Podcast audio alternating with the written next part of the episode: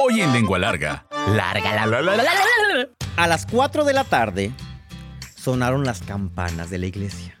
Era el último llamado a misa y empezaron a cantar. Qué alegría cuando me dijeron, no, no, no, no la voy a cantar la canción. Vamos a la casa del Señor. Y empezaron a cantar la Chana, la Lucía, que eran las cantoras de la iglesia. Con, con- con- con esas florituras tan hermosas que, que tienen la voz de las cantoras. Y lo digo real, o sea, no me estoy burlando. Y en ese momento sale el padre Durazo a celebrar la Eucaristía. A pesar de los 10 centímetros promedio que mide una lengua humana, todos somos lenguas largas. Nos encanta el chisme, nos gusta contar historias. Y qué mejor, aquellas que hablan de comida. Donde la lengua es parte importante de la deglución, masticación y sentido del gusto. Esto es Lengua Larga, el podcast donde el chef Juan Ángel te cuenta historias de cocina, consejos y recetas. ¡Comenzamos!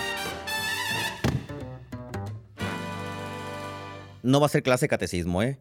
¿Cómo están, lenguas largas? Los saludo con mucho gusto. Y voy a iniciar rápidamente eh, eh, este, agradeciendo, número uno, a Flor Peña, que acaba de empezar a escuchar Lengua Larga y escuchó el episodio número uno. Ya vamos en el 37, este que están escuchando. Y dice, no entendí cuántos tomates lleva la salsa que hacía su mamá. Cuatro.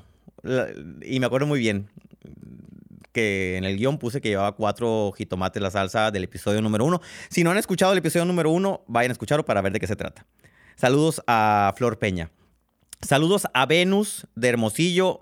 Estaba viendo el podcast en YouTube, se sube a YouTube los sábados, de los azulejos amarillos y morí de la risa cuando hace referencia a las medidas de ingredientes a la mexicana. El abuelo de mi esposo era cocinero y hacía comida para eventos y mi suegro conservaba algunas recetas de él donde ponía la cantidad de cada ingrediente así. Esta, e- e- e- este mensaje vale oro. 50 centavos de pimienta. Imagínense. Vamos a preparar barbacoa. Me estoy imaginando, ¿no? Hacía, dice que su suegro hacía eventos. Y, imagino la receta. 3 kilos de espaldilla de cerdo, eh, dos chamorros o codillos, 50 centavos de pimienta, este, un peso de orégano. Maravilloso. Muchas gracias, Venus, por compartir eh, esta, esta vivencia de tu suegro. Desde San Luis Potosí, Humberto Flores, desde Río Verde, San Luis Potosí. Humberto Flores se refiere al, episodio 35. Dice, qué ricos estaban esos lonches que estaban cariñosamente preparados. Eh, se trata de los chicharrones con chile. No voy a decir más para no spoilear. Eh, ustedes, al ver el bote en la bolsa de plástico, en la bolsa de plástico, en la bolsa de plástico, porque así dice el episodio este, que así llevamos esos chicharrones, eh, me sentí eh, como una bella vivencia de mi infancia, porque mi abuela paterna nos hacía unos manjares para acompañar a mi papá al rancho. Pero esa es otra historia, dijo la nana Goya. Voy terminando de escuchar el capítulo, lo dejé para terminar mi guardia. Les agradezco mucho que, que me hagan notar que hicieron clic con alguna de las historias. Yo creo que la cocina, independientemente de que sea yo quien esté aquí y quien narre alguna historia, siempre hacemos clic con esos momentos. Y de eso se trata, lengua larga. Ahora sí, iniciamos. ¡A picar cebolla! Lengua larga, la, la, la. A las 4 de la tarde sonaron las campanas de la iglesia. Era el último llamado para ir a misa. Y en cuanto, es que en cuanto suenan las campanas de la iglesia, no sé si ustedes sabían, pero el sonido de una campana de la iglesia tiene su ritmo, ¿sí? O sea, no crean que es así a lo tonto y a lo loco que se agarra a alguien, se cuelga como cantinflas en las películas. No, no es así. O sea, aprender a tocar la campana de una iglesia tiene de por medio el acompañamiento de la celadora. La celadora es la que se encarga de limpiar, abrir, cerrar las puertas, cuidar al Santísimo, etcétera, ¿no? Nótese que estuve una semana y media en el seminario. Y fui monaguillo mucho tiempo. Ya platicaré esa historia de cómo me tomaba el vino y me lo robaba. No le he platicado eso, ¿verdad? No, no, no, todavía no llegó a ese capítulo, pero ya está escrito. Eh, es, son 20 campanadas, tan, tan, tan, tan, tan, tan, tan, 20 campanadas, un silencio. Esas 20 campanadas sirven para que la gente ponga atención y sepa que ya, va a ser el llamado. O sea, es como las 20 campanadas es el preámbulo. Tan, tan, tan, tan, tan, tan, tan, tan. Por si alguien está en el lavadero, en el pueblo, alguien está quebrando leña y está haciendo ruido, alguien está con un serrucho, alguien está con el gallinero con todo el sonido. Son 20 oportunidades para que volteen el oído hacia el sonido de la iglesia. Después de las 20 campanadas hay un silencio. Y después de ese silencio ya viene. Tan es la primera. Si es tan y luego tan es la segunda. Y si hay tres tanes, pues es la tercera llamada. Y después de la tercera llamada ya inicia la celebración, cualquiera que sea. Rosario, misa, etc. Bueno, después de haber dado esta cátedra de sonada de campana, y luego hay otra, ¿eh? cuando uno lo suben a la cúpula de la iglesia, ahí también es otro arte sonar las campanas, pero eso vamos a hablar en otra ocasión. Y en ese momento empieza la Chana y la Lucía, que eran las cantoras de la iglesia. Imagínense, la Chana y la Lucía, una de cabello largo, otra de cabello corto, con su velo cubriendo casi hasta la frente, falda larga, color negro, con puntitos blancos, y empiezan a cantar eh, eh, eh, el típico canto de la iglesia, qué alegría cuando me dijeron. Y en eso entra el Padre en acción. Y ahí empieza lo que hace un año antes se había empezado a organizar. Un año antes de que sonaran tres veces las campanas, de que se hayan llamado a misa, se, corría el chisme en el pueblo. Y era, era, era un chisme con mucha carnita. Y decían, se estará volviendo loca la collo. Yo creo que el marido debería jalarle las orejas porque eso que está haciendo es inaceptable. ¿Cómo que está organizándole una fiesta a su hijo? Debería ponerle un estate quieto, el güero, porque a la collo el güero, a la collo se está volviendo loca, son puras loqueras. Mientras la familia del Acollo del Güero, la Acollo y el Güero y su familia trabajaban arduamente un año antes para juntar dinero porque iban a celebrar la primera, corrijo, ya, ya me iba a ir también con la finta, el primero. Iban a celebrar el primer quinceañero del pueblo. Ahorita ya es muy común que, es, más, es más común que pues haya una fiesta de 15 años para un chamaco. Sí, soy de Sonora, para un chamaco. Que, antes. En ese momento se iba a llevar a cabo la primera fiesta eh, eh, eh, en un rincón de Sonora, San Pedro de la Cueva, capital del mundo, para un hombre todo estaba adecuado para que las quinceañeras fueran mujeres y entraran con su vestido y, bailaran el vals de las mariposas y, etcétera. Pero ahora la collo del güero se fajó las enaguas, las faldillas y los calzones y las pantimedias y dijo, vamos a hacerle quinceñero a mi hijo. ¿Por qué? Por el motivo que vamos a descubrir más adelante. Al final del pasillo central de la iglesia, después de que ya juntaron todo el dinero para hacer la quinceañera y que, y, que brincaron todas las habladurías del pueblo, había un reclinatorio, ¿no? Un reclinatorio y empezó la Lucía y la Shana a cantar y entró el, el quinceañero. Entró eh, eh, eh, el, el, quinceañero caminando, ¿sí? Manuel José alias Mimi. Saludos a Mimi. Mimi, Mimi sí vive. Este, Mimi ya creo que ya es abuelo también. Saludos hasta el pueblo. Entró Mimi, acompañado de sus papás, por el centro de la iglesia y se escuchaban a los, a, los lados. Qué bárbaro. Eso puede ser hasta un pecado. Y las señoras se agarraban el velo, se cubrían la, se cubrían la, boca y hablaban entre sí. Qué bárbaro. No debió haberlo permitido al padre Durazo eso. ¿Qué le está pasando? ¿Por qué hacen esto con un hombre? Ay no, capaz y es amaneradito. Dijeron mil cosas, dijeron mil y unas cosas en lo que el pobre Mimi pasó por en medio del pasillo, siendo el primer quinceañero del pueblo. Y, hago una aclaración, eran las 4 de la tarde porque no había luz. ¿eh?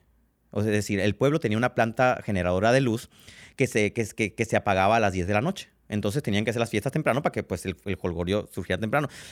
Se llevó a cabo la celebración y la bendición de Dios Padre Todopoderoso, se acabó la misa.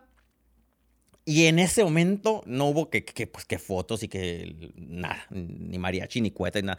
La Coyo, la mamá salió corriendo, se quitó los zapatos, porque traía zapatos nuevos para bajar la cuesta sin que se le empolvaran, porque llegó corriendo a su casa.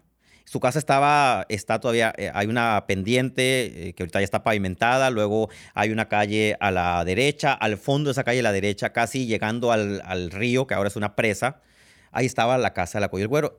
Y la, y la casa, obviamente, pues que no tenía piso de cemento, ya estaba regadita, ya estaba todo barridito, había unas dos, tres sillitas ahí puestas y estaba un tocadiscos para empezar la fiesta del primer quinceañero del pueblo.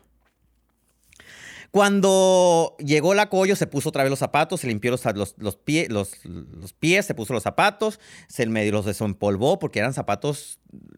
Es que hay algo muy importante aquí. En el pueblo, estrenar zapatos implicaba una celebración de por medio o el desfile del 20 de noviembre. ¿sí? O sea, uno no estrenaba zapatos todos los días. O como aquí que uno se puede comprar un zapato el martes y ponérselo el miércoles. No. Se compraban zapatos porque había de por medio una gran fiesta o porque iba a participar en el desfile el 20 de noviembre y a mí me tocó esa, esa parte. Entonces, tener zapatos nuevos, por eso algo tanto hincapié en esta referencia, era porque iba a haber una celebración y era la del primer quinceañero. Llegó directo a la mesa donde estaba el tocadiscos y dicen, porque uno hace investigación para poder dar el mitote completo, que la primera canción que tocó el, el, el long play, que tenía 12 canciones, era la de Hay ojitos que roban la calma. No me la sé la canción, no la voy a poder cantar. Felipe sí canta y los tuyos me la están robando. Esa fue la primera canción que se tocó en, en el quinceañero. En el primer quinceañero me tenía que, documentar muy bien, era un evento muy importante. Enseguida, la Coyo subió una caja de botellas de Coca-Cola a la mesa y empezó a preparar highballs. Nótese los, los highballs del momento. Eh, ya estamos entrando a la carnita del área de la comida, que es lo que nos interesa. ¿Qué hubo de comer en el primer quinceañero de un pueblo eh, eh, enclavado en la Sierra Sonorense? Sonora, norte de México, para quienes nos escuchan en otro lugar. Los jaiboles los hizo con bacanora, ¿sí? El bacanora en ese tiempo todavía era ilegal. O sea, el bacanora es un destilado que ahora ya tiene denominación de origen, que, que, se produce en los municipios que tienen la denominación de origen en Sonora. Antes solamente era el pueblo de Bacanora, de donde es originario.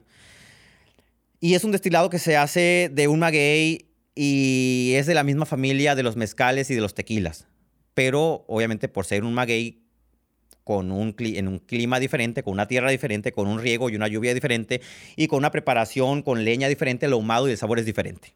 Y ese es el bacanora. Entonces, el bacanora y la Coca-Cola fueron los ingredientes que se mezclaron para empezar a alegrar la pachanga. Y, y, en vasos que pidió prestados, porque se pedían vasos prestados para poderle dar comida y bebida a todos los invitados a una fiesta en esa época de la vida, porque no había platos desechables, empezó a servir. Empezó a servir a todo el mundo y todo el mundo se empezó a alegrar. ¿Qué dieron de comer en el primer quinceañero del pueblo? Menudo. Ahorita les dije, ahorraron durante un año para hacer la fiesta y dirán, para eso ahorraron durante un año. Para hacer menudo y jaiboles de Coca-Cola con bacanora ilegal. Sí, era una familia muy pobre, que para ellos comprar zapatos era como ir a visitar la Estatua de la Libertad en Nueva York. ¿Sí? O sea, implicaba un gran esfuerzo hacer toda la preparación para darle de comer a los invitados, que obviamente eran muchos. O sea, todo el pueblo estaba ahí para ver al primer quinceañero. Y además de ahorrar para comprar el maíz, el menudo, los zapatos, el bacano ilegal, porque aunque era ilegal, pues se vendía y tenía que pagarse, la java de Coca-Cola, la Coyo tuvo que ponerse a lavar el menudo, a quitarle la caca, porque el menudo tiene caca, ¿sí? Es la panza. Por si no sabían ustedes que cuando se están comiendo ese, esos pedacitos así eh, eh, gelatinosos con esa textura que a mí me parece tan sabrosa y tan interesante. En esos eh, este, hexágonos que tienen ahí la carnita, ahí hay caca. ¿Sí? Y la caca se tiene que limpiar. Ahorita ya uno lo compra sin caca en el súper y no huele a caca. Pero en su momento, ellos compraba el menudo, lo tenía que abrir, lavar con un estropajo, echarle cal para desinfectarlo, volverlo a lavar para después poner el menudo. Y el maíz nixtamalizado que hoy comemos para, que, hoy compramos para hacer un pozole o un menudo ya viene precocido. No, ahí tenía que ponerse a nixtamalizar con cal. Hacer todo el proceso desde el deshidratado del maíz, eh, todo completo. Y para eso ahorraban, ¿sí? Para tener los ingredientes con los que iban a preparar desde cero el producto. O sea, no iban a comprar la carne para hacer la barbacoa. No. Iban, tenían que buscar la manera de, estar en la lista preferente del matancero para que les tocara el menudo para ese momento de la, boda y tener el dinero, la, bueno, de la quinceañera y tener el dinero para pagarlo. Y empezó el baile. El menudo ya estaba en ese momento hirviendo, ¿sí? Sobre la hornilla con leña, porque iba a ser servido. Pero antes del menudo y después de los highballs había una entrada, porque claro, fiesta humilde, eh, hecha con mucho amor y mucho trabajo y mucho ahorro, pero tenía también sus, platillos de entrada. Y los platillos de entrada eran unos molletes. Los molletes en, específicamente en San Pedro de la Cueva, porque eh, en el Mocillo, que está a dos horas, los molletes, pues es pan, frijoles, queso, así gratinado, y si tienes dinero le pones jamón o chorizo, ¿no? Si eres, si, no hay dinero y eres estudiambre, le pones puro frijoles y una barrita chiquita y unas tres tiras de queso. Los molletes en San Pedro de la Cueva es un pan dulce.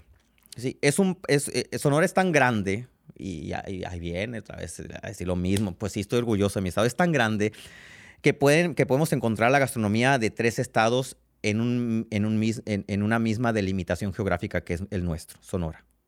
Entonces, en San Pedro la Cueva, a dos horas de la capital, donde estoy grabando el podcast, se hacen los molletes. Es un panecito, es un pancito, le decimos, es un pancito chiquito que se hace de la misma masa con la que se prepara el pan de vieja y es, es endulzado, es, dulcecito. De tal forma que al momento de hornear se van a decir, ay, pero ¿para qué hacen chiquitos si pues ya hay uno grande? No. Este pan, cuando se hornea, la preparación de la masa hace que sepa diferente cuando está chiquito. Es una, es, una cosa de brujería, milagro, ciencia, como quieran llamarle. Pero cuando hacen el pan grande, ese pan lo, usan para hacer tortas, capirotada. Pero cuando lo hacen chiquito, el pan sabe diferente y es como un poco dulzón, porque se concentra más el sabor, es mi teoría. Y lo sirven con champurrado. Entonces, en unas charolas de la Pepsi, así esas eh, charolas de aluminio, pasaba la collo porque pues, no había meseros, ¿no? Mm, pasaba la collo ofreciendo este, los, los panecitos, los, los molletitos y un pichel con champurrado y las personas llevaban sus vasos. O sea, no había vasos suficientes, la gente iba con su vaso y ahí le servían el champurrado. Y después de eso ya venía el menudo. Y el menudo tenía que llegar antes de las 10 de la noche, 10, 11 de la noche, porque a las 10, 11 de la noche se apagaba la luz.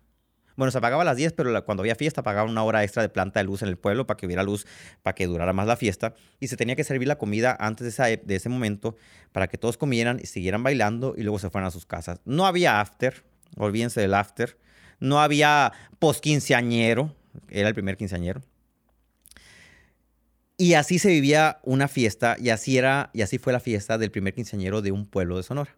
A revolver los frijolitos. Lengua larga. La, la, la, ¿Y qué con todo esto? O sea, ¿cuál es la moraleja de la historia? El otro día un, Didi me dijo que le encantaba la parte de la moraleja de la, de la, historia. Me dijo, me encanta cuando dicen lo que sigue después de revolver frijolitos, me dijo el Didi. Eh, la moraleja de la historia es que la Coyo, fíjense, trabajó un año para ahorrar, hacer un quinceañero y cargar con todas las miradas y, maldiciones y mitotes del pueblo. ¿sí? Ahorró. Preparó la comida desde cero. e insisto, le quitó la caca con sus manos al menudo, que para nosotros es algo muy común porque me tocó verlo y en su momento hacerlo, pasar el estropajo. Preparó la comida, la sirvió ¿Y qué pasó en ese momento? Vivió la experiencia que muchos ahora menospreciamos, la experiencia del servicio. ¿sí? Detrás de servir a alguien hay un placer que si ustedes no lo han descubierto, espero que no se mueran sin hacerlo. ¿sí? Y, hemos menospreciado, digo, porque, porque generalmente a mí me toca mucho eh, eh, ver en los restaurantes cómo la gente se refiere a los meseros cómo la gente se refiere a los garroteros, que son los que se levantan los platos, como si fueran personas de poca dignidad o, poca o poco valor por estar sirviéndonos. Una persona que sirve tiene más valor que el servido. O sea, que los invitados, la Coyo tenía en ese momento más valor y mayor importancia que quienes estaban recibiendo los molletes, los jaiboles y el plato de menú, de menudo. ¿Por qué? Porque se estaba desprendiendo de algo para darlo a los demás. ¿sí? Desprenderse de algo para dar a los demás implica un proceso de dolor, que fue el trabajo para ahorrar y la friega de, y vuelvo, de quitarle la caca al menudo para hacerlo. ¿sí? Y en el momento en que uno se desprende para dar amor a través de la comida, como lo hacen muchas mamás todos los días, tres veces al día, obviamente el que adquiere mayor importancia no es el servido, es quien sirve. Quien está generando, yo siempre le digo, eh, hay una burbuja mágica en la cocina en la que se genera amor durante la preparación del alimento y en el momento que se sirve la burbuja explota. Eh, es una marihuanada, ya sé, pero así lo, así, así lo veo en mi, en mi cabeza. Y, y se derrama eso sobre toda la gente que está comiendo. ¿Y ustedes creen que va a ser más importante quien recibe todo ese amor o quien lo generó a través de un proceso de alimentación? Espero que la próxima, cuando vayan a un restaurante, si son de las personas que miran por encima del hombro al mesero, ahora mínimo, además de dejarle su buena propina, le, le pidan las cosas por favor y le digan gracias cada vez que le quita o le ponga una servilleta de su mesa. Échale queso. Lengua larga. Les voy a la receta del menudo. Les voy a la receta del menudo. En Sonora, eh, el menudo se prepara blanco siempre. Eh, eh, bueno, hay ciertos lugares, sobre todo del sur y en algunas partes del norte que tienen influencia de Estados Unidos, donde se prepara rojo, donde sí a veces le agregan un chilito colorado. Pero bueno, vamos a hablar del menudo en general, que es blanco. El menudo entra, entra dentro, sí, vaya que sí, de la familia de los pozoles. Y es algo que quiero aclarar porque siempre hay una controversia respecto a esto. El menudo es un pozole. Pozoli viene de espuma, que, eh, es la espuma que, que, aparentan los granos de maíz ya reventados y que flotan en la superficie del agua de, la olla. ¿sí? De ahí viene del náhuatl. Entonces, con el menudo es la misma. Se cumple esa característica que tiene grano y tiene una proteína y entra dentro de la familia del pozole. Bueno, habiendo dicho que el menudo es un pozole, dos kilos vamos a ocupar de menudo de res. Y cuando nos referimos a menudo de res aquí en Sonora es de panza. Pues dos kilos de panza de res. No van a necesitar quitarle ningún tipo de suciedad o excremento. Ya la venden limpia en el supermercado. Un kilogramo de pata, además de los dos kilogramos de menudo que ya viene cortadito, vamos a ocupar un kilogramo de pata de res en trozos ya la venden también así, en trozos. Un kilogramo de maíz nixtamalizado y precocido. Pobrecita la Coyo que hubiera conocido en su vida eh, esos kilos de maíz que ya vienen nixtamalizados y aparte precocidos para que no dure tanto uno en la estufa quemándose las pestañas. Dos cabezas de ajo, una cebolla grande, blanca, con todo el dolor de mi alma porque soy fan de la cebolla morada. Dos mazos de cebolla cambray. Cada mazo de cebolla cambray en Sonora tiene más o menos como cuatro o cinco cebollas. Así la parte blanca y la parte verde dos mazos de cilantro, un chile verde, limones y chiltepín para servir. ¿Cómo se prepara el menudo? En una cacerola van a agregar 5 litros de agua. Van a agregar la pata. ¿sí? La pata es un hueso. es como, se ve como un huesito y tiene como tuetanito ahí en medio y tiene eh, una cosa muy rica que cuando uno saca la pata, la chupa y, sale ese como colágeno dentro de la pata. Es delicioso. Van a, como es la parte más dura, 5 litros de agua, la pata, tapan y hierven esto por una hora. Ya que hirvió por una hora, agregan la panza, ¿sí? que es lo que llamamos menudo, la panza en trocitos. Junto con la panza van a agregar las dos cabezas de ajo, si quieren póngale tres, la cebolla blanca, así grande, los dos mazos de cebolla cambray y el chile verde. Chile verde es el chile Anaheim, ¿sí? Si están en el sur de México pueden ponerle poblano, podrían ponerle chilaca también. Y lo van a llevar a hervor este, durante 30 minutos. Entonces, pata y agua, una hora. Vegetales, ajo, cebolla blanca, cebolla cambray este, y chile verde, media hora. Luego destapan y agregan el maíz precocido y el cilantro y hierven por una hora más. Aquí, si, si el abaco no me falla, ya van dos horas y media. Después de dos horas y media, destapan la olla y le agregan sal. Recuerden, y creo que siempre lo digo, esto yo voy a poner una leyenda al final que, que diga, no agreguen sal cuando van a cocer algún grano porque no se va a reventar. Y lo mismo sucede con el menudo. La sal va hasta el final. ¿sí? Y ya agregan la sal, se lo sirven en un plato hondo, con bastante caldo mucho chiltepín para, o chile piquín, en, el caso de, donde no haya chiltepín, o chile pico de pájaro también así cortadito, gotas de limón para cortar la grasa, cilantro picado y cebolla cambray picada. Con un virote untado con mantequilla es la cosa más deliciosa. háganlo. Y cuando lo prueben, acuérdense de que en el primer quinceañero de San Pedro de la Cueva se sirvió menudo. ¿Ya te aceptaste como lengua larga? ¿No?